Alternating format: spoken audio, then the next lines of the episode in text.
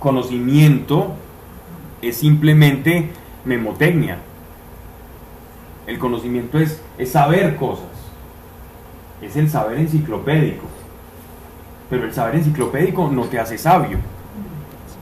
Yo puedo ser e ignorar todas las cosas y ser sabio a la misma vez en todas las cosas y en todos los aspectos de mi vida. Y la, el libro de los proverbios, en el libro de los proverbios Dios pondera la sabiduría por encima incluso de, de, la, de la inteligencia. Está completamente por encima la sabiduría y el sabio que el inteligente. O sea que el problema para Dios no es nuestro coeficiente intelectual, sino cómo las enseñanzas que llegan a nuestra alma son aplicadas. El que las aplica y el que sabe cómo aplicar las enseñanzas del alma, ese es el sabio. El necio es el que puede ser, puede ser muy perspicaz, puede tener un coeficiente que esté en el, en, el tercer escalafón de mensa, puede ser lo que sea. Pero para Dios es como un trapo de inmundicia todo eso. Pero el sabio es, ese es el que, de ese es el que habla bien la palabra. Entonces, ¿cómo procurar la sabiduría? Ya hemos, ya hemos visto algunos, algunos proverbios y nos sigue hablando desde el primero hasta el último de los proverbios. Vale, así que con esta breve introducción, no es que los proverbios no tengan eh, inspiración divina por su practicidad, todo lo contrario, todo lo contrario. Esa practicidad es producto de la, de la enseñanza divina. O cuántas de nuestras oraciones son, digámoslo así, cuántos de nosotros oramos por saber de qué está compuesta la atmósfera del planeta Venus, o, o, cuánto, o cómo son allá el, sistema de las Pleiades, Orión, Alfa Centauri, nuestras oraciones están encaminadas allá. No, nuestras oraciones están encaminadas a solucionar nuestra vida práctica, ¿cierto? Los proverbios hablan de las cosas prácticas. ¿Me estás gozando en silencio, No, que me Vale. Ahora sí, vamos a Proverbios 11. Perdonen la introducción tan larga. Verso 1. La balanza falsa es abominable a Dios, mas la pesa cabal le agrada. Esta, esta es una, una, forma desde la antigüedad, porque normalmente los, los judíos tenían para sus transacciones las balanzas, las famosas balanzas, las famosas pesas, ¿cierto? y muchas veces las balanzas eran adulteradas para ganar. ¿Quién no conoció alguna vez por allá el, viejo zorro de la carnicería o de la verdulería que tenía por allá hechizadas esas... Eh, aplica hoy también. Sí, las balanzas, o los taxímetros. Ah, el famoso muñeco que llaman en los taxímetros. Para que, para que cuente más. Eso es completamente de antes y de ahora. Simplemente cambia de forma, pero es lo mismo. Es una manera de estafar. Entonces, aquí nos están hablando de la justicia. ¿Recuerdan la famosa diosa Temis? Los que estudiaron Derecho. ¿Cómo pintan a Temis? ¿Y qué representa Temis? Que no es la, que no es la editorial, pues aquella de, de Exacto. Es decir, porque la balanza está equilibrada, la diosa Temis tiene los ojos vendados. No necesita mirar porque su balanza está equilibrada. Eso, eso es una manera de simbolizar, de ejemplificar la justicia, ¿cierto? Entonces, aquí Dios nos está hablando a través de algo completamente eh, del quehacer diario de los judíos, la ejemplificación de la justicia. La balanza falsa es abominable a Dios, mas la pesa cabal y agrada. Detrás de la soberbia viene la deshonra. Con la modestia va la sabiduría. Entonces, miren. Primero, Dios habla sobre la, en este proverbio, sobre la, sobre la pesa, es decir, sobre la justicia. Entonces, detrás de la, versículo 2, detrás de la soberbia viene la deshonra. Si hay algún pecado en las escrituras, en todo el grueso y en el contenido de las escrituras, yo me he dedicado a ver cuál o cómo se, cómo, cuál es como el pecado más gravoso o que más afecta nuestra relación para con Dios. Y he encontrado dos, y uno más grave que el otro. Y el primero es la soberbia. El segundo es la hechicería.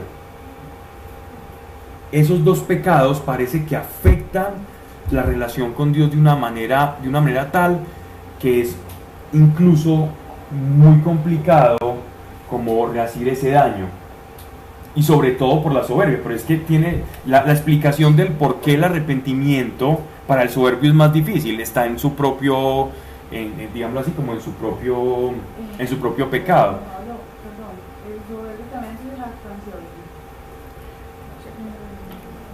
El soberbio se jacta, claro.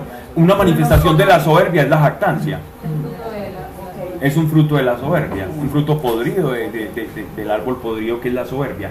Por, recuerden que cuál es el, el- cuál es la, la- la antípoda, cuál es la- la- lo contrario de la, de la soberbia, la humildad.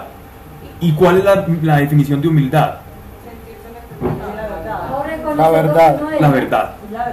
Si la humildad es la verdad y quien camina en humildad camina en verdad, entonces quien camina en soberbia camina en la mentira, camina en un engaño. ¿Y cuál es el engaño? Que yo no necesito a nadie, que yo en últimas no necesito a Dios. La soberbia es el creer que yo no estoy conectado con todos y con todo, que yo no estoy conectado con Dios, que yo no estoy conectado con los demás. Eso es soberbia. Y como la soberbia es mentira, estoy como caminando con los ojos vendados, pero no como, no como la diosa Temis de la justicia, no, estoy caminando con los ojos vendados porque estoy caminando en fango, en fango de mentira, en ilusión. ¿Qué dice nuestro Señor esta palabra?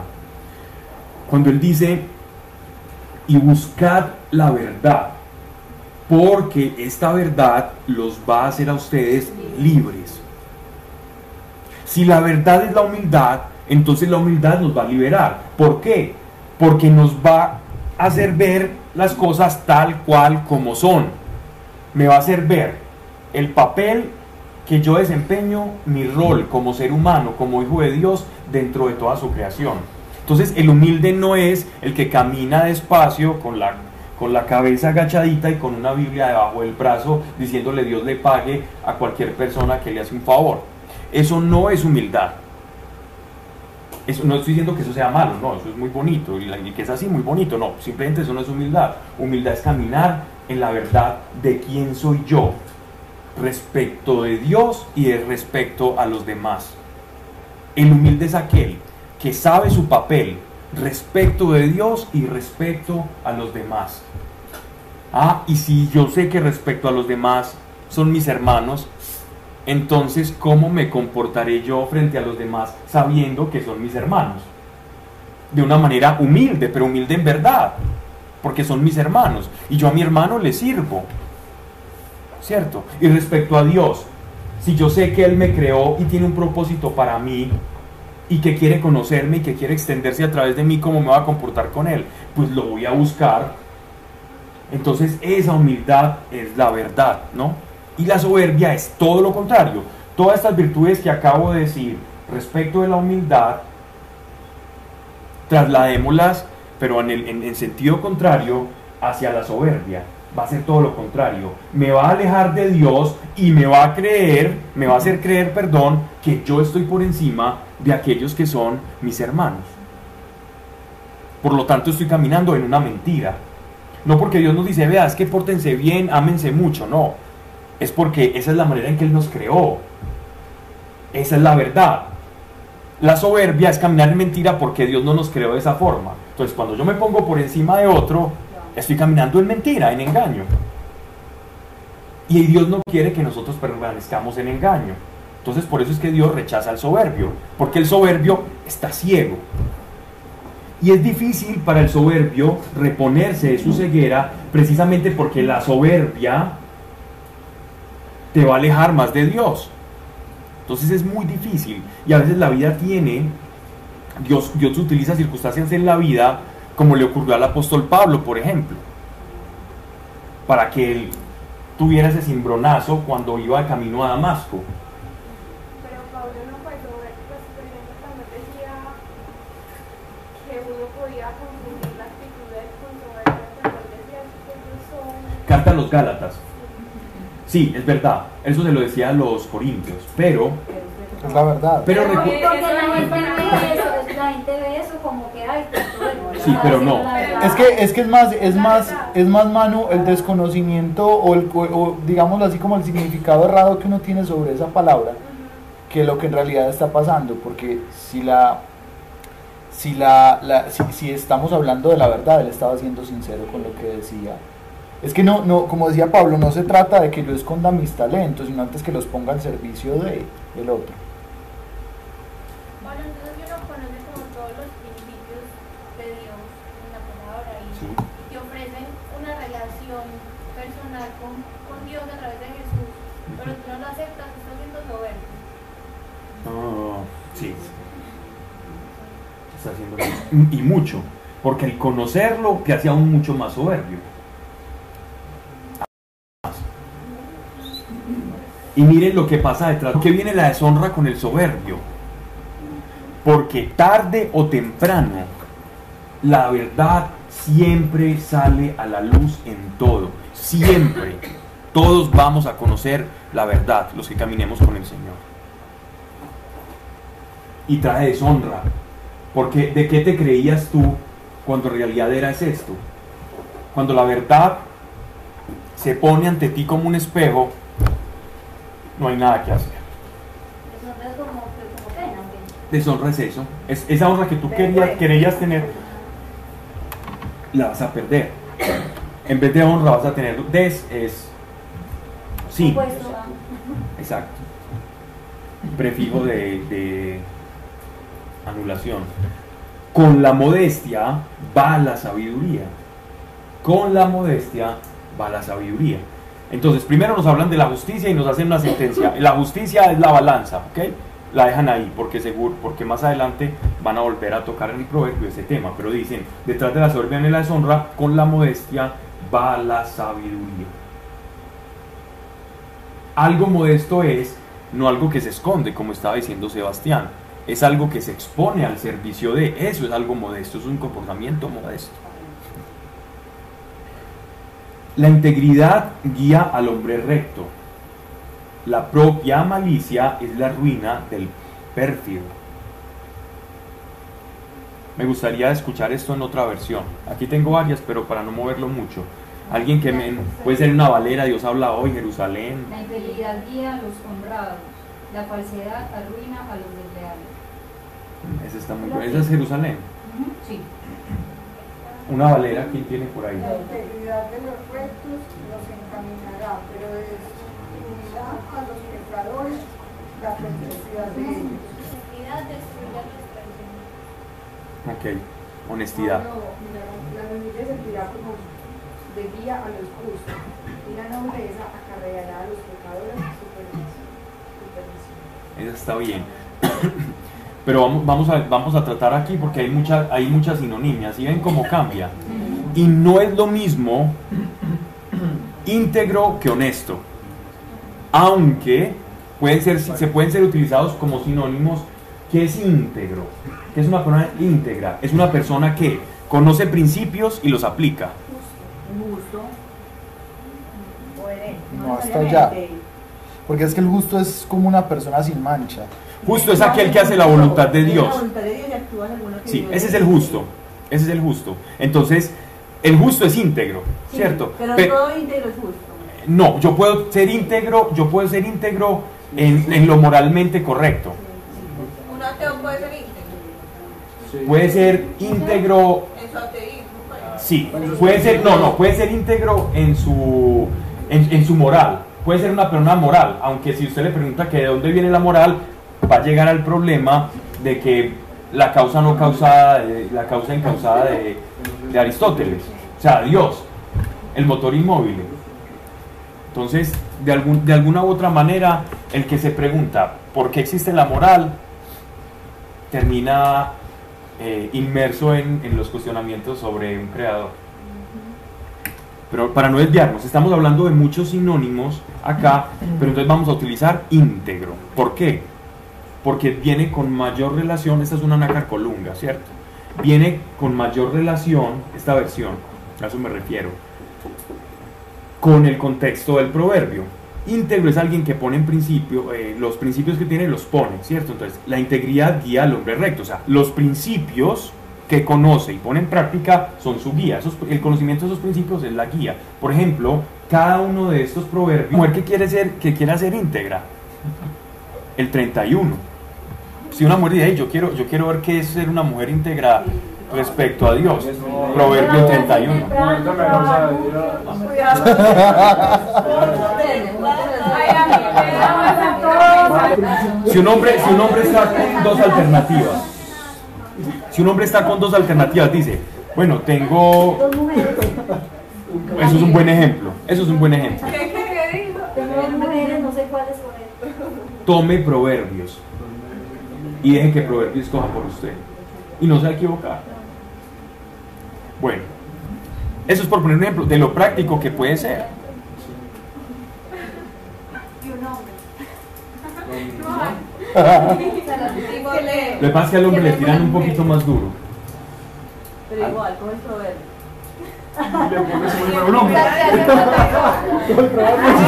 Si usted, quiere, si usted quiere hacerlo a la inversa, tome los consejos que le da Pablo a Timoteo o a Tito en una de las cartas y diga, voy a chulear estas. ¿Cierto? Diga, esto, esto, Es que esto. que estas. Y, y- y eso es un buen, eso, es- y eso es un termostato para saber si sí o si no. Perdón. Sigamos.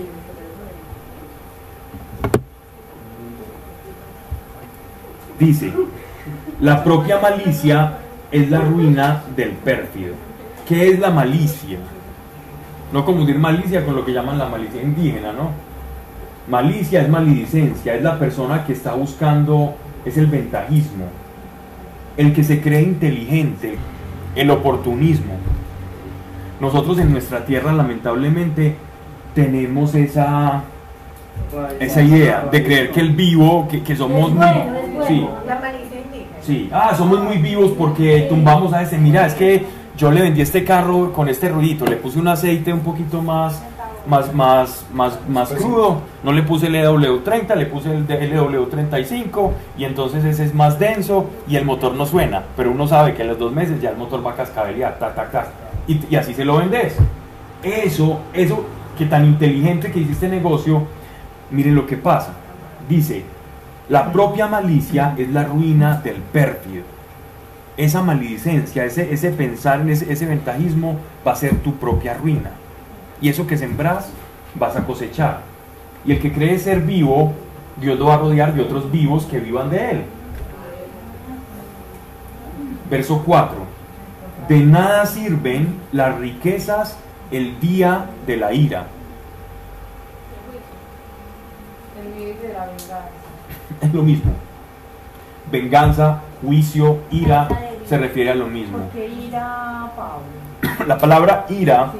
en el contexto del Antiguo Testamento, la ira- uno de los atributos de Dios, ¿cierto? Hay atributos nombrables, innombrables, tangibles e intangibles. Dentro de uno de ellos, de, de esos atributos de Dios, se encuentra la ira. La, la ira está relacionada con la justicia. La ira en Dios no es, una, no, no es un arrebato o un, o un capricho, no. No es que se enojó con usted, entonces lo coge a, a correazos cósmicos. La ira del Señor, la ira de Dios, está relacionada con su naturaleza y con su esencia.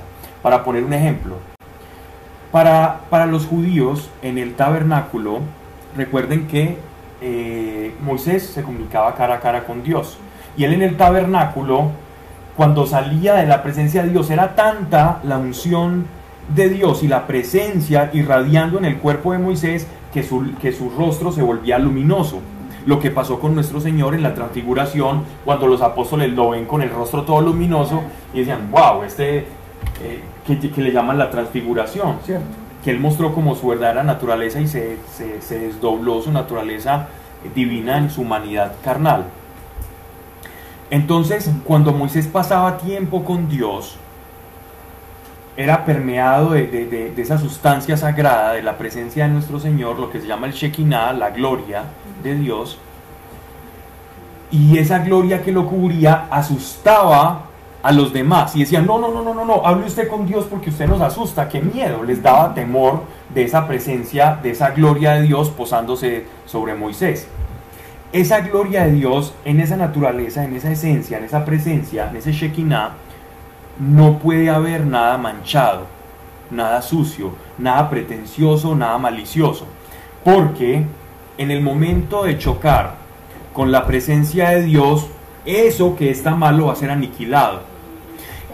Entonces, en, en el lenguaje, en el coloquio de los, de los semitas, de los judíos, del pueblo de Dios, ese, esa chispa que se produce entre el pecado y la santidad de Dios es- se llama ira. Todo aquello que entra es como, como entrar en, como hacer una fogata y usted tira el palito de paleta ahí. Ahí quedó. A eso se le llama ira de Dios. Hablando ya en, un lenguaje muy, muy, muy técnico, pues. Pero para hacerme entender, que no es una ira emocional de capricho, de que estoy bejuco con ustedes, entonces llévense. No. Exacto. A eso le conocemos como la ira de Dios. Por eso dicen, por eso las traducciones no saben qué hacer, entonces dicen algunos, ¿cómo contextualizamos la ira de Dios para que no se confunda como con un antropomorfismo? O atribuirle a Dios cualidades humanas, ¿cierto? Como sentimientos y pasiones humanas. ¿Cómo, cómo hacemos? Entonces los traductores que traducen desde el latino, desde el hebreo, dicen, pongamos juicio, porque eh, se parece más la palabra juicio. Ira puede confundir, pero, pero la traducción más literal es ira, ¿cierto? Que por ejemplo en Apocalipsis la, la relacionan muy directamente con la consecuencia del pecado del Es del eso, es que la consecuencia del pecado es que cuando se junta la naturaleza de pecado y la, y la santidad, hay chispa. Por eso mismo nos arrojaron del paraíso. Por ese cambio de naturaleza. Exacto. Y empezó la degradación. Algo queda como en el, en el aire para alguien. ¿Alguien quiere decir algo?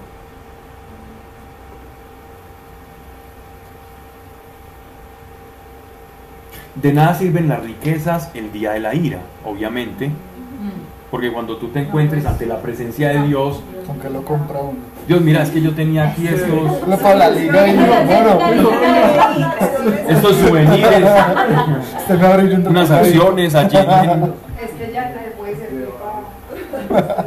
Lo que es de la tierra, en la tierra se queda. Lo que es del cielo, en el cielo se queda. ¿Recuerdan la charla pasada? Amor. ¿Qué es lo único que nos llevamos? Es. O sea que, ¿por qué no alimentamos un poco más eso que nos va a servir más? Es. Sí. Nosotros estamos más preocupados por la gasolina temporal que por la eterna. Bien.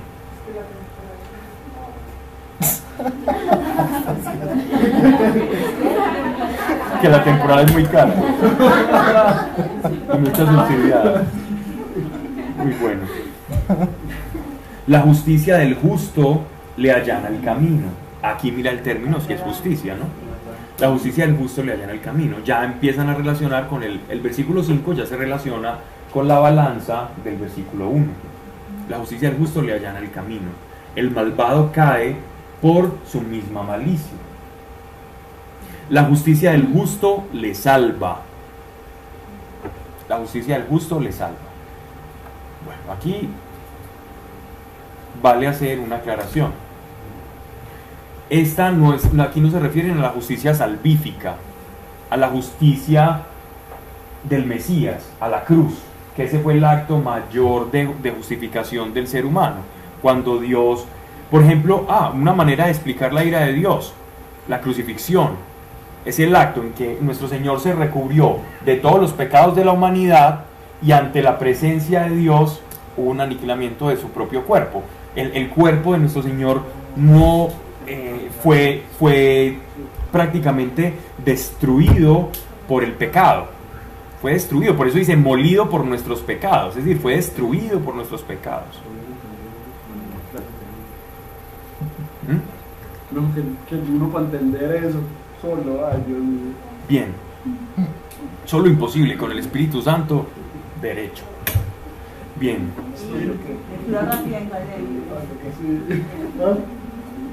Dice, entonces esta justicia que salva al justo es aquel que pone en principio los, las, eh, digamos, pone como principio lo que el Señor, los consejos del Señor o el principio de vida son los principios de Dios, ese es el justo y esa justicia lo va a salvar, lo va a salvar del día malo, eh, va a hacer que la providencia de Dios esté con él. Un ejemplo de hombres justos en la, en la, en la Biblia, hay uno que, que es casi que, que un que prefigura a nuestro Señor Jesucristo y es José, el intérprete de los sueños, que fue un hombre que fue justo delante de Dios. Él hacía la voluntad de Dios. Él tenía un sueño, por ejemplo, y le contaba a sus hermanos y le decía, oh, yo vi caer, vi como unas estrellas que, que, que, que se, que me sí, que se postraban ante mí y fuera de eso, entonces el papá va y le regala la, el manto multicolor y entonces los hermanos sintieron envidia, además porque era el más joven. Y normalmente los más jóvenes eran los que menos heredaban. Los primogénitos eran siempre los, los que tenían prelación frente a los demás hermanos. Para todo, para las mejores tierras, para el dominio, para suceder al padre, etcétera, etcétera. Y en este caso había sido a la inversa, había sido el menor, el, como el más consentido y el que los otros iban a, a postrar delante de él. Que esto era metafórico, dime. Perdóname. Yo le, pues hablando, hablando de José, él fue el que llevó al pueblo, y él no se dio cuenta, pero lo llevó a la esclavitud de los egipcios. Porque él estaba allá y llegó su papá y llegaron sus hermanos y a él se quedaron y él quedaron esclavos de los egipcios. Pero No fue con la vida de José, hasta la vida de José, no lo que pasó después. Lo que pasa con José es que él es un, un prototipo, un- él prefigura la- a, a Cristo, ¿no? Él fue un hombre justo, y como hombre justo, ¿qué le pasaba siempre? Prosperaba, pues después. Y salva, a pesar de circunstancias, pero a pesar de circunstancias difíciles, siempre salía, es decir, siempre era salvo. En la, en la cárcel también lo preferían y, favor. Ustedes no han escuchado un salmo, a ver si alguien refresca la memoria, que se llama la aflicción, o que, que lo, lo llaman como el, el- el justo que está afligido.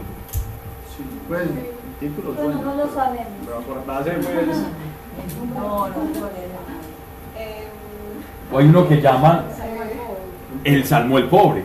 El salmo del pobre, por ejemplo, es un, es un justo que está afligido, que es muy bonito y ese se canta muy lindo en hebreo. Ese salmo de que se considera el salmo del pobre es un pobre justo. es el que dice que la oración de luz es un plástico. Exacto, ese es un anahui, es un pobre. Es el mismo cuando dice bienaventurados los pobres de espíritu, porque ellos, ellos, ellos serán, serán escuchados, serán consolados, todas las bienaventuranzas. El reino les pertenece, de los pobres de espíritu. Esos pobres de espíritu son justos, clamando en medio de una circunstancia difícil. Entonces el pobre espíritu no es un mentecato, el pobre espíritu es una persona que es justa, que procura la voluntad de Dios, pero está pasando en un momento difícil. Ese es un hombre justo. Y por eso David, que era un hombre justo delante de Dios, él, él pasaba por momentos difíciles, por diatribas de su vida, dificultades, momentos crudos. Y aún así salía avante en esas situaciones por la gracia de Dios y por esa justicia que, que procuraba practicar esto. Con relación a, al- a José, para no dejar eso como, como en, en blanco, ¿qué pasó? Pasan 400 años donde existió, eh, eh, digámoslo así, esto no lo dice la Biblia, pero arqueológicamente los que han los que han trabajado allá como en las excavaciones cerca allá en el norte de Egipto cerca de los deltas del Nilo que era donde estaban las ladrilleras ahí hay unas praderas cierto y esas praderas fueron ocupadas por un pueblo que se llamaba los Ixos. Los Ixos eran pueblos semitas lo que se ha- las vasijas y lo que se ha encontrado de ellos es que tenían barba y que pastoreaban y quienes tenían barba y pastoreaban los semitas, los judíos, ¿cierto? Y ellos estuvieron ahí pastando 400 años. ¿Qué pasó? El pueblo de Dios, y esto ya lo dice el, el libro del Éxodo, se olvidó del Dios de Abraham, de Isaac y de Jacob, y le dejaron de rendir culto. Y ahí es cuando ocurre toda esta circunstancia donde Dios tiene que levantar a un caudillo, a un avatar llamado Moshe, llamado Moisés, que significa sacado del agua, porque así fue la circunstancia en la que lo sacaron. Porque dice que Dios se acordó de su pueblo cuando eh, los egipcios vieron que el pueblo de ju- judío estaba creciendo mucho en las estepas. Entonces el faraón comenzó a decir, eso fue Tutmosis II, dijo, venga, esta gente está creciendo mucho, en cualquier momento nos pueden hacer frente y se vuelven un peligro, ¿por qué no mejor esclavizarlos? Y empezaron a matar a todos los niños que nacían. Y fue la madre de Moisés, la que lo, la hermana, ¿cierto? La, la que lo lleva en la, en la, en, en la barquita, en, los, el- en esta cestica, y lo, y lo, y lo recoge entonces la, allá en la corte del faraón, ¿cierto? Una de las hermanas de faraón, y ahí es cuando vemos toda la historia del éxodo florecer. Entonces mire, mire que hubo una coyuntura, ¿cierto? Y Dios siempre se acordó de su pueblo. Pero eso fue propósito de Dios. Un castigo Sí, de Dios. El propósito de Dios fue, el, propo- el propósito de Dios fue siempre hacer, levantar, de- lo- eh, son las promesas. ¿Qué son, ¿Cuál es el propósito? ¿Cómo, ¿Cómo leemos el propósito de Dios en la escritura? En las promesas. Todo lo que da lo prometido lo va a cumplir. Eso es propósito. Cuando Dios lo que promete, cumple. Eso es propósito. Dios que le prometió a Abraham, y haré de ti una gran nación, descendencia. Le prometió descendencia. Y esa descendencia, de esa descendencia también le prometió el Salvador. ¿Y el Salvador desde cuándo lo promete? Desde Adán, desde Génesis, desde que los expulsa del paraíso, él, les, él profetiza un Salvador. Así, que use como use el libre albedrío, la libertad humana, Dios iba a desarrollar un plan de salvación para la humanidad y el Mesías iba a nacer independientemente de la rebeldía del pueblo. Eso sí, la iban a pasar muy mal los que caían en rebeldía, pero el propósito de Dios sí que se iba a cumplir. Sí, Se sí iba- ve- y se iba a demorar más o menos de acuerdo a eso, ¿no? no se iba a demorar más o menos, lo iban a hacer más llevadero o menos llevadero. E- Esa, todo eso está profetizado desde el tiempo de Jacob. A Jacob, Jacob le profetiza sus- sobre sus hijos y les narra todo lo que va a pasar con ellos, el tiempo que van a durar en Egipto, los 200 años de, de, último de capítulo de Génesis. y los otros 200 de esclavitud, que entre otras pues uno sí lo puede ver de, de esa forma, pero también es ver la misericordia y la fidelidad de Dios, porque bajo el amparo y la protección de Egipto, Israel crece en número de, de- de- de, de personas, pues iba creciendo. Dice, dicen en Génesis que ellos entran como en número 73 personas en una tribu y salen más de 200 mil. Entonces pasan un momento maluco, como dice Pablo, porque se alejan de Dios, pero a fin de cuentas Dios termina obrando todo para beneficio del pueblo. Y la tierra prometida se las da. Claro.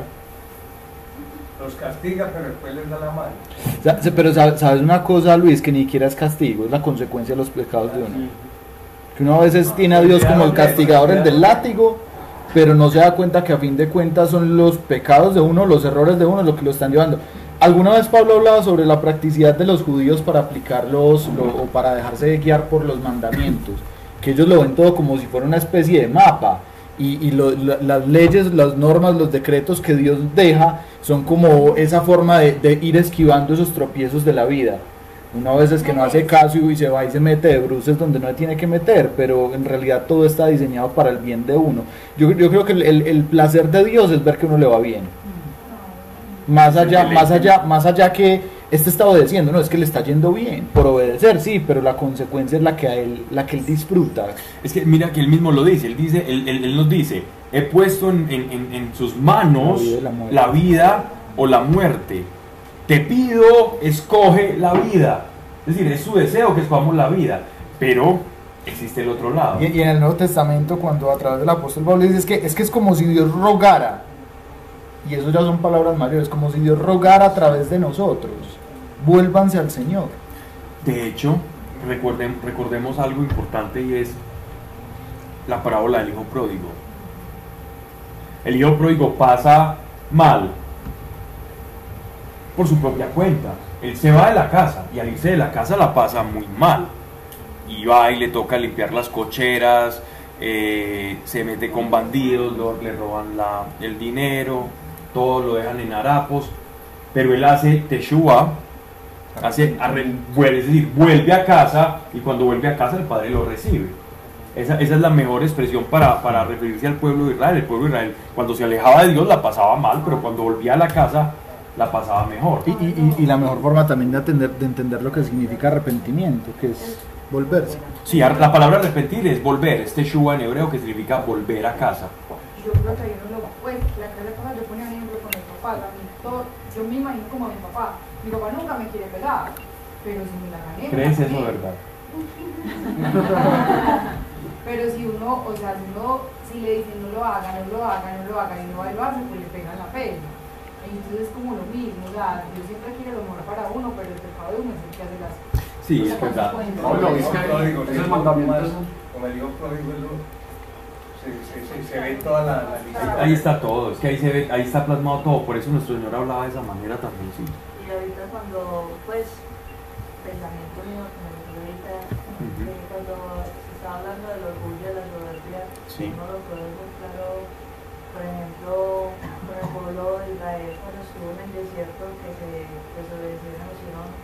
40 años desierto, pero era más como el tema de la queja, pues, en es- esa semana, pues como que yo me decía, ¿cuántas veces el pueblo de Israel estuvo, pues, pudo haber acortado ese tiempo, pero se quedó en la queja.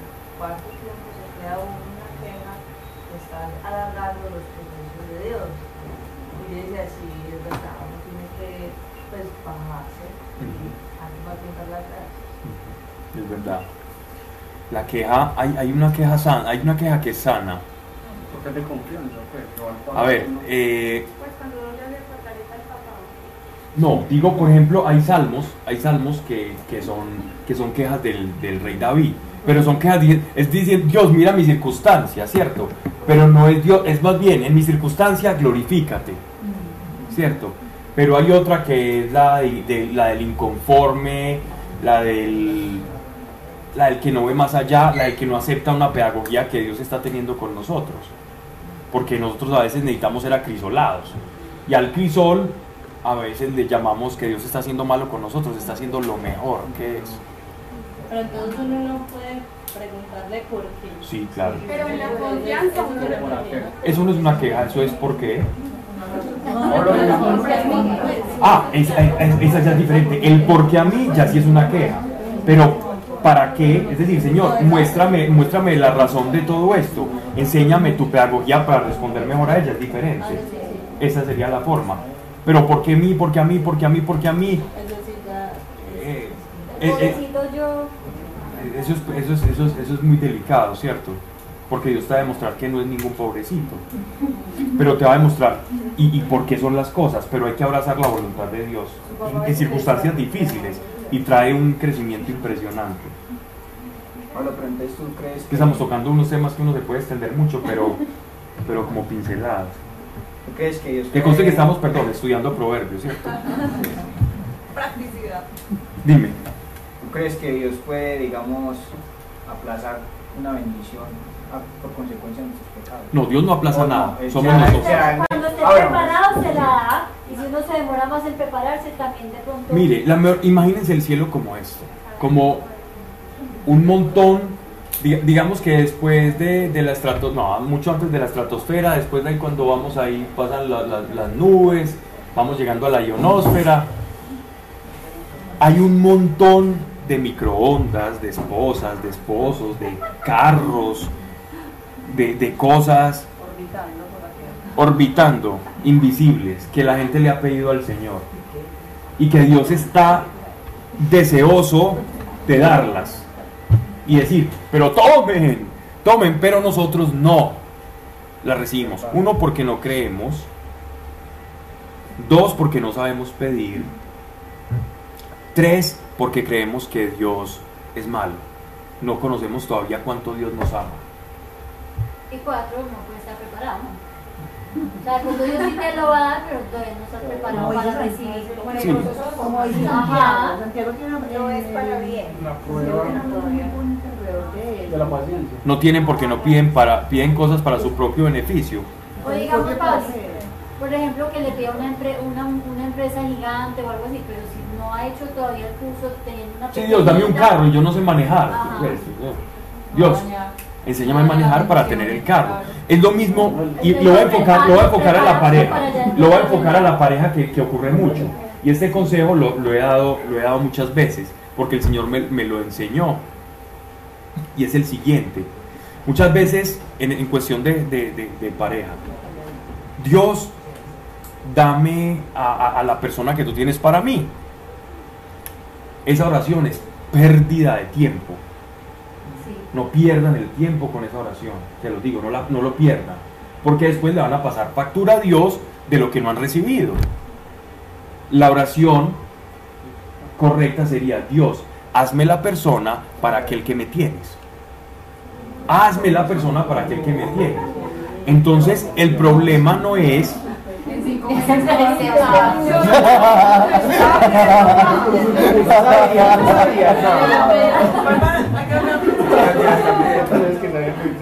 Porque entonces di- digamos que Dios fuera, digamos que Dios no, ah, vo- voy a decir una cosa que, que me, que me su- suena chocante, pero digamos que Dios no fuera el Dios que es, sino que fuera un Dios tonto y nos diera todo lo que le pedimos. Entonces tiene a una, digamos, una, una mujer bien buena, bien honrosa, que ha cultivado su relación con él, con él, que camina en el Evangelio, y llega un granuja de primera, una tarbán calavera, recién, recién ingresado al, al- al- al- Evangelio. Disfrazado de oveja. Cierto, y empieza ahí todavía, todavía luchando, entonces el, el hombre de, de- derrumba todos los días y todo eso, y se da la bendición haciendo la fila para entrar al antro y lo que sea. Y, pero está empezando, digamos que está empezando, no la pongamos tan cruda. Y este, Tiene buena intención. Tiene buena intención. buena, muy buena intención. Y este, y este personaje, ¿cierto? Eh, ora entonces, Dios dame la persona. Y Dios le tiene ya a la mujer de Proverbios 31. ¿Cierto? Y llega, y llega, y llega, y llega la chica súper dulce, súper bonito. Los primeros tres meses son muy bonitos y todos son santos, pero ya después empiezan a destapar las verdades ocultas del alma, ¿cierto? Y empiezan a salir a flor, a flor de piel, tal cual somos, tal cual Él nos concibió. Y ella dice, Señor, me siento estafado. Así como le dijo, como le dijo a Ana, como le dijo a Ana Dios, y la mujer, esa mujer que tú me diste. Él dice así en Génesis. Él dice, Y la mujer que tú me diste, esa fue la que me hizo pecar. Desde ahí vienen los reclamos. Bueno, entonces el problema, el problema aquí, el problema aquí se da en que Dios no es tonto, obviamente. Y a esa persona, Dios no le va a dar la persona, sino que va a formar al que tiene desde un principio. Lo va a formar y lo va, lo va a hacer crecer. ¿Para qué? Para que tengan los dos esa sinergia que Él quiere. Estoy hablando de los hijos de Dios, no de la gente de afuera, de los que son hijos de Dios y tienen una relación personal íntima con Él. Esa sería la oración correcta. Hazme la persona para aquel que tú tienes para mí. Y esa oración es una oración que se va a hacer en sabiduría y va a ser correspondida. Pero hay propósito. Si Dios ya tiene un propósito.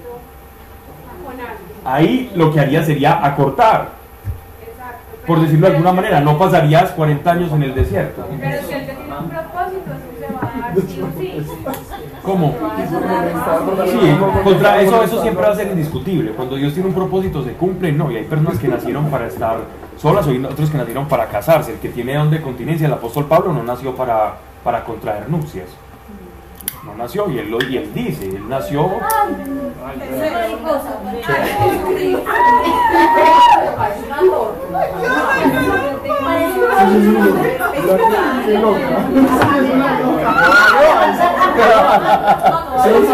Eso es una política.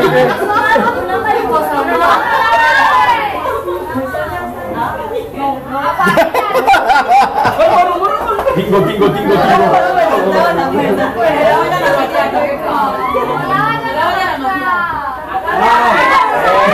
Es una política.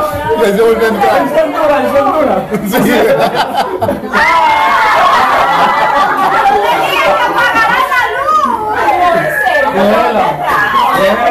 Eso no hace nada. ¿Sabes? Puedes escribir en, en Biblia que fue que salió, ¿no? ¡Apague la luz! Pablo. Apaguen esa. Pablo, míralo. Pablo, ¿cómo hace? ¿Qué se hizo? Eso ahora, eso no hace nada. No, yo no muero. No grande, pues. Eso no hace nada. Se me lavaron los puntos. Los puntos de la corta. Pablo, porque hablamos sobre los mandamientos del profesor también se une.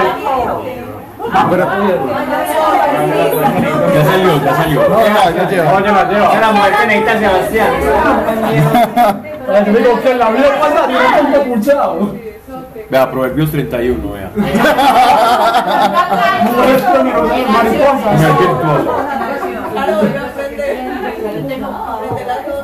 Ok.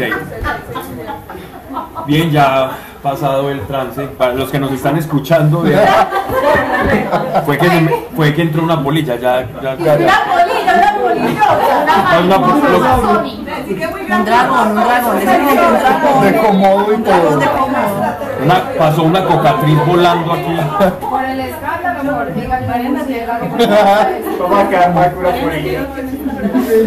Una cocatriz, un weaver. Bueno, vamos entonces a Una gárgola, una gárgola. Una gárgola. Bien. Pablo, pero la pregunta que, que ella estaba haciendo, ¿sí es verdad? O así es así, que digamos si Dios te tiene a una persona, siempre vas a terminar con esa persona. No. No, es no, porque divertido. sí, Eso sí, también es es verdad. que vamos a lo mismo de ahora. Hay cosas si usted escoger. no escogió, si usted no esperó, si usted no fue inteligente, usted no no puede vio- mostrar no vio el que era, se puede Lo que. Pablo, en los preceptos de Dios. Si usted no, los principios de Dios, miren los Si Dios le revela el Dios. propósito, siempre se va a cumplir. Si Dios se lo revela el El propósito. propósito fue la Pero, persona. pero vaya, entiende. Si le revela a la persona, es el propósito. Porque si viene de Dios, es el propósito. y Pero si no, es seguir los principios. Y si no, es seguir los principios. Ah, Exacto. claro. Claro, pero para eso están los principios. Si actúas bajo los principios, no te vas a equivocar. Pero el Espíritu Santo le dice a uno. También. Ide- idealmente, pero realmente. No, dependiendo de la relación que tú tengas con Él. Si, si, si te sientes flojo en tu relación con Dios para escuchar su consejo, eh, su consejo de manera sobrenatural, por- porque a eso estamos, de eso estamos hablando, ya está su revelación acá. Ya está su mayor consejo acá. Guíese por los principios y no se enrede para no chocarse. Te lo dijo un amigo ayer. No, no, no. No había dicho vos hace rato. Evalúalo con el proverbio. Bueno es saber que me consideras tu amigo. Hay que pedir es el, del- el del apóstol Pablo, Pablo. ¿Cuál es ese? El del perdón de la continencia. Ah, también, ese es bueno. Bien, sigamos. Entonces, algo más respecto a eso. Entonces es también como pedir, eso es sabiduría, ¿no?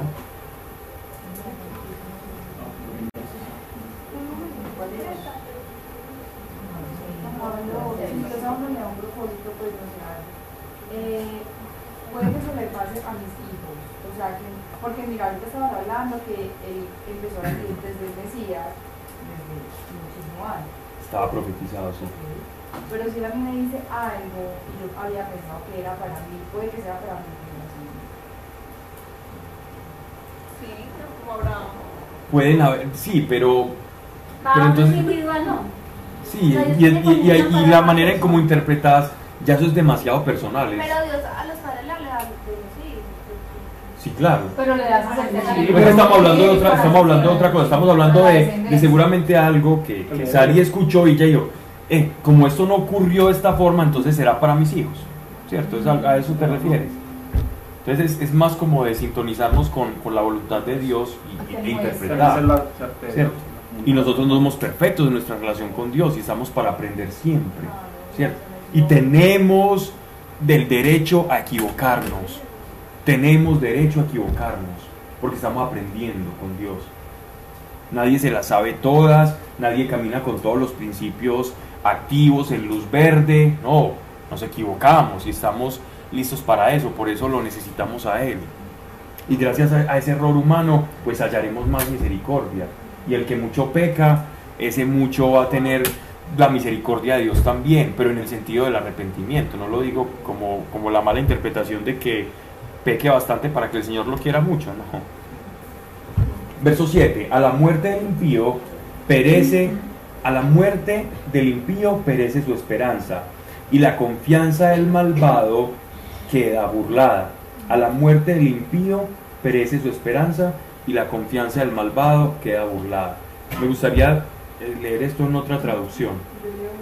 Por favor. Muerto el impío, muere también esperanza. Ajá. La expectación de los codiciosos parará en él. Ujú. Cuando los perversos mueren, sus esperanzas mueren con ellos, porque confían en sus propias y deficientes fuerzas. Exacto. Entonces, es lo- eh, tiene lo mismo la relación como con las riquezas, ¿cierto? Eh, nada de acá nos podemos llevar. Y si yo lo que hice fue malo, o, pero conseguí cosas, ¿cierto? Conseguí cosas en medio de mi maledicencia para la vida post-mortem, no hay absolutamente nada. Y estamos hablando de personas que todavía no sabían que, cómo era la vida futura. Ellos no tenían la revelación. En este estadio del mundo. Sí, no, ellos no sabían qué pasaba. Ellos especulaban, pero ellos no tenían la revelación de qué les pasaba a ellos. Ellos tenían las premisas del espíritu. Antes de Cristo, ¿no? Todavía es un Sí, Sí, porque ellos Pues, pero son entonces, porque los entonces- de los humildes. pero entonces ¿por qué profetizaba? sí, por eso. Sí, claro, el Espíritu Santo bajaba sobre determinadas personas, descendía una infusión. del Espíritu Santo, pero el Espíritu Santo no habitaba en ellos. Era una influencia. Y el Espíritu les Santo... hablaba pues al Exacto. Y si la persona moría, se retiraba la unción. Es que la, de hecho, de hecho la unción iba y venía. Recuerden, recuerdan la diferencia entre la presencia del Espíritu Santo y la unción del Espíritu Santo, ¿cierto? No, no, no, no. Eso fue, eso fue más o menos, lo hablamos en junio del año pasado. La presencia del Espíritu Santo Y la unción. versus unción. Vale, ahí. La Ya estoy presencia, listo. la presencia del Espíritu Santo es tal cual su ser, ¿cierto? Su ser manifiesto, que puede, lo podemos sentir o no. El Espíritu Santo siempre está con nosotros. Una vez una persona recibe al Espíritu Santo, no dice, ay, estoy sintiendo cosquillas. Pero el Espíritu Santo está morando en él, porque es espíritu. ¿Cierto? Es espíritu. Una vez una persona recibe al Espíritu Santo, y esta es la promesa más hermosa, nunca, jamás lo va a abandonar. Y si se desvía Pablito de los caminos de. No lo va a permitir. Lo entristece. No, Vas a pecar y lo vas a entristecer. Lo contrita, justo. Pues, es lo mismo, entristecer. Contristar. Contrito y humillado. Tú lo puedes entristecer, pero él no se va a alejar. Pablo, y eso se siente. Nunca fueron creyentes Y nunca lo recibió. y nunca lo recibió. De hecho, es una manera de demostrar, tú, nunca, tú fuiste un simpatizante, nunca lo fuiste. Pero Dios a veces da gracias y las personas pueden tener una manifestación sensible del Espíritu Santo. Y eso es muy maravilloso porque queda como no solamente un recuerdo, sino una vivencia que es como, como, como una tinta indeleble en el corazón. De que Dios te tocó y nunca te va a abandonar. Y todo aquel que haya tenido una experiencia sensible con el Espíritu Santo, eh, siempre va a poder recordar en medio de situaciones difíciles que el Señor me tocó y que el Espíritu Santo me tocó. Y eso es muy maravilloso. Pero hoy, ¿a qué iba? Perdón. Entonces, la presencia puede ser sensible o no sensible. La unción es la forma, hablando, recuerden que la unción era la forma en la que Dios capacitaba a una persona y se hacía con aceite. Unción viene de ungir, de ungüento, de untar, de vertir aceite sobre la cabeza de una persona, sea un sacerdote o sea un profeta o un rey, Para una misión. para una misión específica del Señor. ¿Quiénes eran ungidos? El rey David fue ungido, el rey Saúl fue ungido, el profeta Samuel ungió a David, Samuel fue ungido por el sumo sacerdote cuando él trabajó para la casa de Isaí. Salomón fue un hombre que tuvo que ser ungido como rey. Por eso el apóstol Pedro en su carta dice que nosotros somos profetas, Sacerdotes y reyes. que son los tres niveles de unción. La iglesia la iglesia de Cristo tiene, camina bajo los tres niveles de unción. Bajo la unción de los profetas, bajo la unción de los reyes y bajo la unción de los sacerdotes. Porque acercamos a las personas a Dios, eso es lo que hace un sacerdote, acercar a las personas a Dios. Estoy hablando sacerdocio en el, en el en sentido amplio, no sacerdocio De en el- vocación. de vocación, o sea, en el sentido amplio. Todos somos sacerdotes en ese sentido, ¿cierto? Según la palabra. Estoy hablando de reyes en el sentido amplio. Bueno, nosotros no somos ni reyes, ni, ni jeques, ni aristócratas. Hijos de reino. Exactamente, pero como somos hijos de Dios y coherederos de su reino, somos reyes, somos dinastía real, real sacerdocio, como dice él. Y somos profetas porque el profeta, profeteia en griego significa anunciar, vaticinar. Y nosotros anunciamos el mensaje de la salvación y el arrepentimiento. O sea, el volver a la casa del Padre, que era lo que hacían todos los profetas. Vuelvan, arrepiéntanse. Y, que y eso no es, y eso es nada más y nada menos que lo que hacemos nosotros. Entonces tenemos, caminamos bajo los tres niveles de unción. Ahora, la unción es la manera en que el Espíritu Santo afecta el mundo material. Cuando yo hablo de la manifestación de la unción del Espíritu Santo, eso que estoy diciendo no le va a gustar a las denominaciones bautistas, ¿cierto? Pero, pero es muchas veces por la inexperiencia de ese tipo de situaciones o, o por estar velados a no, a no abrirse a eso. Pero ¿en qué pasa? La manifestación de la unción es en la carne, en la materia. Un manto, por ejemplo, puede ser ungido. Devolvámonos al profeta Elías y a Eliseo, a la época del profeta Elías. Elías tenía un manto. Ese manto era normalmente hecho de, de pieles, ¿cierto? De pieles eh, eh, que a través de un proceso de, de- de- curado ellos se las ponían y con eso se cubrían. Y, ese, y, y esas, y, esas, y esos mantos, de acuerdo a los colores, ¿cierto? Les daban cierta autoridad tribal. Eran como lo que para los indígenas o los chamanes es el tótem, ¿no? Para los judíos o los semitas era su manto. Ese manto de Elías estaba ungido. Sea, había una manifestación de poder del Espíritu Santo a través de ese objeto. Por eso, ese manto se lo da Elías a Eliseo. Eliseo le dijo, Elías, yo quiero el doble por la doble porción de la unción que tienes tú. Él dice, bueno, si usted me alcanza a ver cuando yo me vaya, cuando Dios me lleve, porque ya Dios le había anunciado que lo iba a llevar, ¿cierto? En los carros de fuego al cielo. Cuando usted me vea, si lo logra hacer, va a tener esa doble unción. Y cuenta toda la, todo el- en, el, en el libro de Primera de Reyes, todas la- las peripecias que le tocó pasar a Eliseo para no despegársele a Elías. Pecado no, Tuvo, tuvo lo que el doble. Y cuando Elías estaba yendo, él fue corriendo y se le prendió del manto y Elías se lo pasó y él no se desprendió de ese manto y recibió la doble porción de unción que estaba sobre el profeta Elías e hizo milagros más grandes que los que hizo Elías. Y muy raros. Y Que rarísimos. casi, que casi es como una especie en cuanto a la fe y los milagros del tipo de Cristo. Eliseo. Sí. Eso, eso puede explicar la importancia de los sacramentales. No queda sana solamente con tocar el manto de Jesús. Y el lepro, no, pasan muchas, a Eliseo le pasan, le pasan muchas cosas. Pueden haber imágenes ungidas, pues una virgen, Sí, si la unción está sobre la materia, sí. Pero hay que tener mucho cuidado con la unción, eh, como, como mezclarla o asociarla porque podemos caer en un fetichismo espiritual.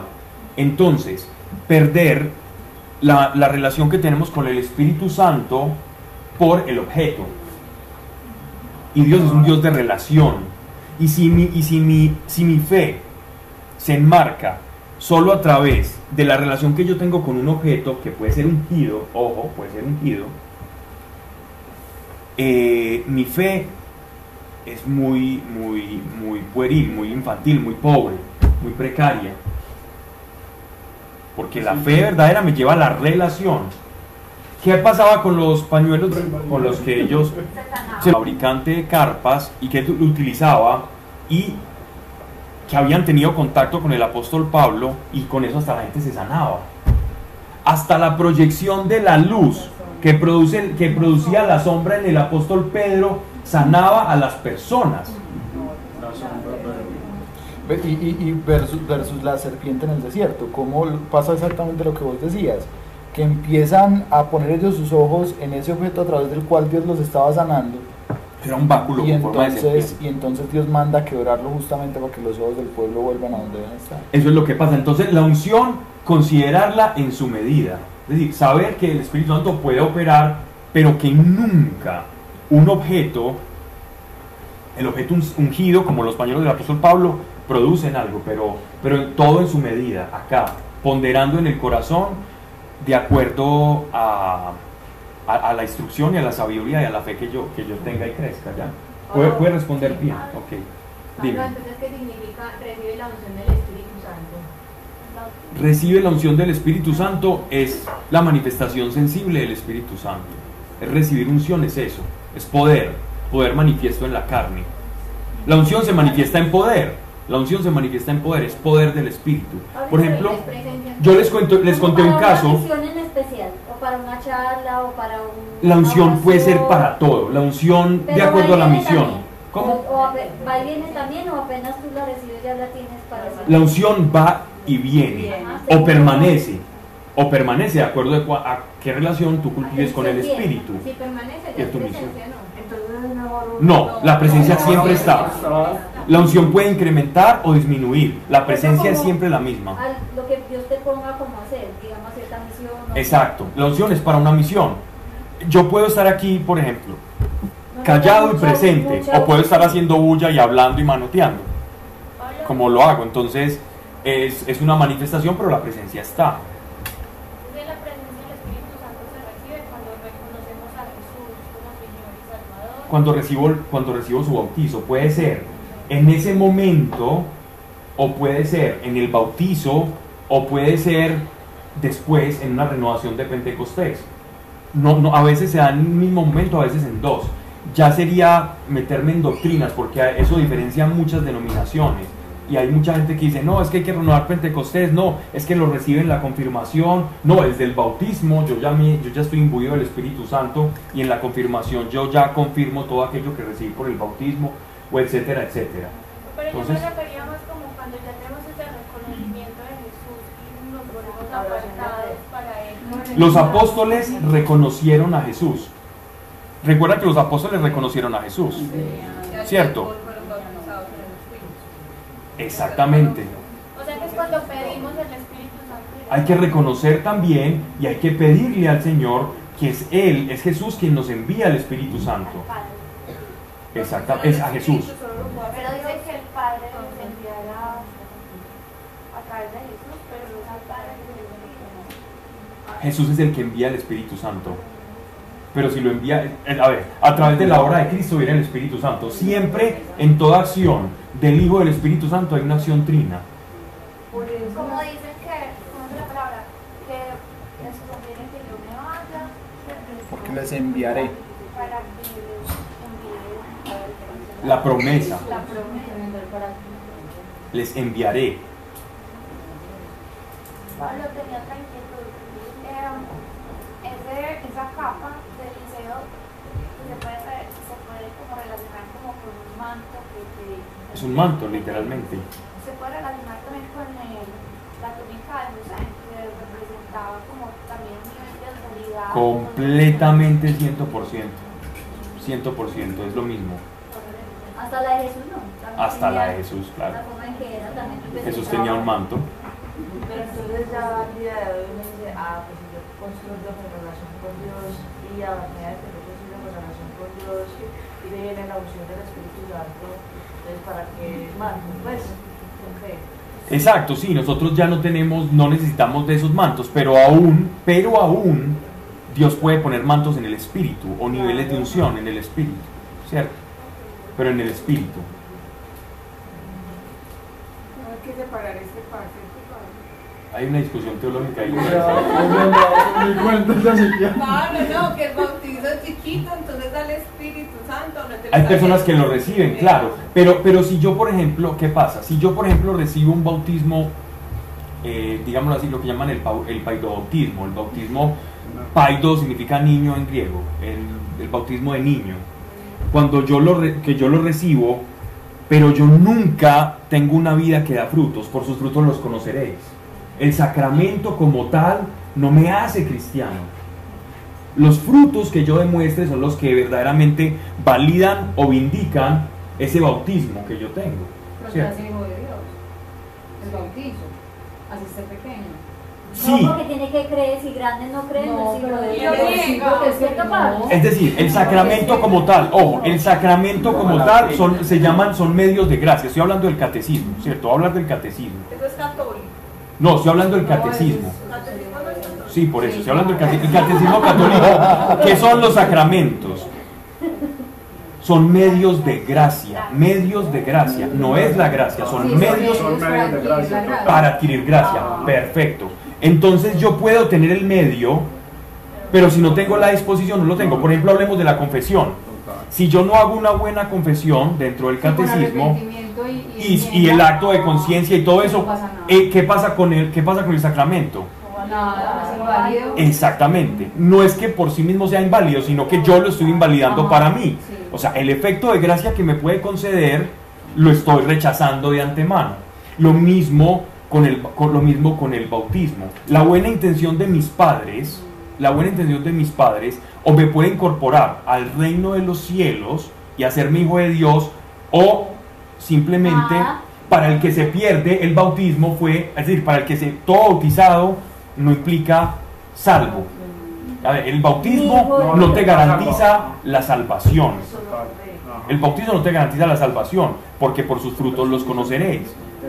Lo mismo que la... que en ese momento no, porque me gustaron pequeña y los niños pues fueron a fuera de respeto. Exacto, Pero, pero pero exacto, tenía su implícito en mi corazón. completo, es- estamos completamente de acuerdo, es que estamos hablando el mismo lenguaje, porque ya, porque ya Dios sabía, ¿cierto?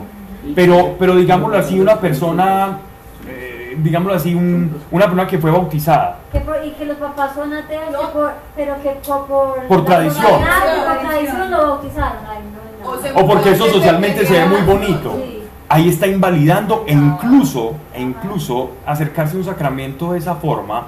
Recuerdan lo que dice el apóstol Pablo cuando habla de la cena del Señor. Sí, Quien comiere indignamente de este sí, total. se hace reo de muerte. Es lo mismo. Entonces, si yo utilizo el bautismo como un efecto meramente tradicional o porque se ve muy... Es que yo, yo he escuchado estas palabras, es que se ve muy mañé no bautizar a un niño. Sí, Es que yo lo he escuchado. No, Pablo, hablando también, honestamente. Con los otros sacramentos también lo usan, matrimonio. O sea, es muy ordinario. El matrimonio se convirtió en algo social. O que no me lo reciben en el colegio, personas. o que por eso. Ento- en- en- entonces, ¿qué pasa? El sacramento depende, depende y está unido a la intención y a la praxis correcta del mismo sacramento. Pero Pablo, una pregunta, o sea, si al que al final el que se bautiza es el niño y el niño no es consciente, por más buena intención de los padres, es el niño. Pues yo lo veo así, o sea... O sea, digamos es que el uno. Niño se muere recién Precisamente, bautizado. precisamente por eso es que, por eso es que los bautizan. Por eso es que, los- por eso es que surgió el paidobautismo. Pero ya cuando uno crece, hay mucha gente bautizada. y- Pero que para eso es la confirmación. Y no practicante. Para eso existe la confirmación. Para confirmar la fe. Pero incluso se confirma, y lo digo por mi experiencia, mi conversión fue muy posterior. Yo me confirmé y yo no Pero había una semilla. Pero había una semilla. Por ejemplo, el colegio eh, que tanto critiqué donde estudié, ¿cierto? Terminó sembrando semillas que ocultamente germinaron en algún momento de mi vida. Así que vale la pena. Digo que eso espiritualmente tiene su... Trascendencia, obvio. Trascendencia, obvio. Ya el Espíritu Santo queda muerto en esa persona. No, que nunca lo no, no, no, no, para nada. decir algo así, pues, No, nunca no, el. Espíritu. Nito, lo mismo, vámonos a las oraciones. Cada oración que hizo tu abuela, tu mamá, por, por, por, por el hijo díscolo, por el, por el que está descarriado. Esas oraciones producen. Nosotros, nuestra conversión muchas veces fue producto de alguien orante detrás de nosotros, que nosotros no sabemos quién fue. Una abuela, una vecina por allá conversa, una viejita que contaba maíces, lo que puedan imaginarse. Y ahí estábamos nosotros. Si no sabes, uno cree que porque no los ve como con una relación personal con Dios. Nosotros no podemos juzgar eso. Exacto, las abuelas, por ejemplo, no sabían las cuestiones que la relación personal con Dios y íntima, ellas sabían rezar el rosario, ir a la misa todos los días, y eso a ellas a su día les funcionó, porque finalmente Dios ve la intención. Entonces, sí, para resumir, perfecto, es eso. Para resumir, el, el- con, con el bautismo, hay una discusión muy grande que, que se formó y esto, de, de- esto hizo generar muchas divisiones, incluso desde, de- de- dentro del protestantismo, sobre si el bautismo se veía hacer a los niños o ya grande. Estas son discusiones bizantinas, pues estamos reviviendo el, el año 1600 y el año 1700. Pero las escrituras es muy clara y dice que tenemos que ser bautizados en el nombre del Padre, el Hijo y del Espíritu Santo. Sí o sí, sí o sí, está en la responsabilidad del conocimiento que tenemos nosotros con, con lo que dicen las escrituras para hacerlo nosotros y con nuestros hijos. Y hay gente, por ejemplo, están los neocatecúmenos de una rama de la iglesia católica que ellos renuevan el bautismo, ya, ya adulto, ellos dicen, esto, esto que hicieron mis padres, nosotros lo queremos hacer como público y manifiesto. Y pasan por todo un proceso antes de bautizarse y tienen unas piletas donde se bautizan. En la iglesia carismática, por ejemplo, en la, en la renovación carismática, llámese el minuto de Dios, llámese la renovación carismática a nivel mundial. También hacen lo que se llama renovación de Pentecostés para pedir el Espíritu Santo. Tiene mucho sentido, claro. Ustedes este nunca, vieron, nunca vieron un, un famoso evento que, que hacían en el que hacen en el estadio realmente que se llama Pentecostés. Ya lo hacen en la Macarena. Eso del Pentecostés es precisamente para eso, para renovar el Pentecostés, renovar para aquellos que están que se están convirtiendo. ¿Cierto? Y uno no acaba ese proceso de conversión. Exacto. Entonces hay muchas formas, pero decir aquí cuál es la correcta, yo creo que en esta charla de Biblia no vamos a obtener esa respuesta. tradición judía, a los ocho días presentaban los bebés en el templo, o sea, como que todo ese compromiso de la fe, Dios presentaba. De mi descendencia, obviamente, claro que sí. Sí, hay muchos argumentos y a favor del paidodontismo y otra es también la muerte del niño. Los niños ahora sin tener conciencia, sin haber y en ese tiempo la, la, la muerte de los niños era, era, era lo normal, era lo normal, ¿cierto? Ya son las nueve y media, va a terminar el, el, el pasaje, ¿vale? Bueno, que conste que avanzamos un proverbio. Ah, no, ya ni siquiera el completo. Ya terminamos el 11, ¿cierto? Te Somos en el estamos- 11, 8. El ¿no? primer versículo del Vamos once. para el 8. El justo es librado de la tribulación, pero el impío entra en ella y en, en lugar de él. Es lo que, lo que narra Apocalipsis, la justicia de Dios.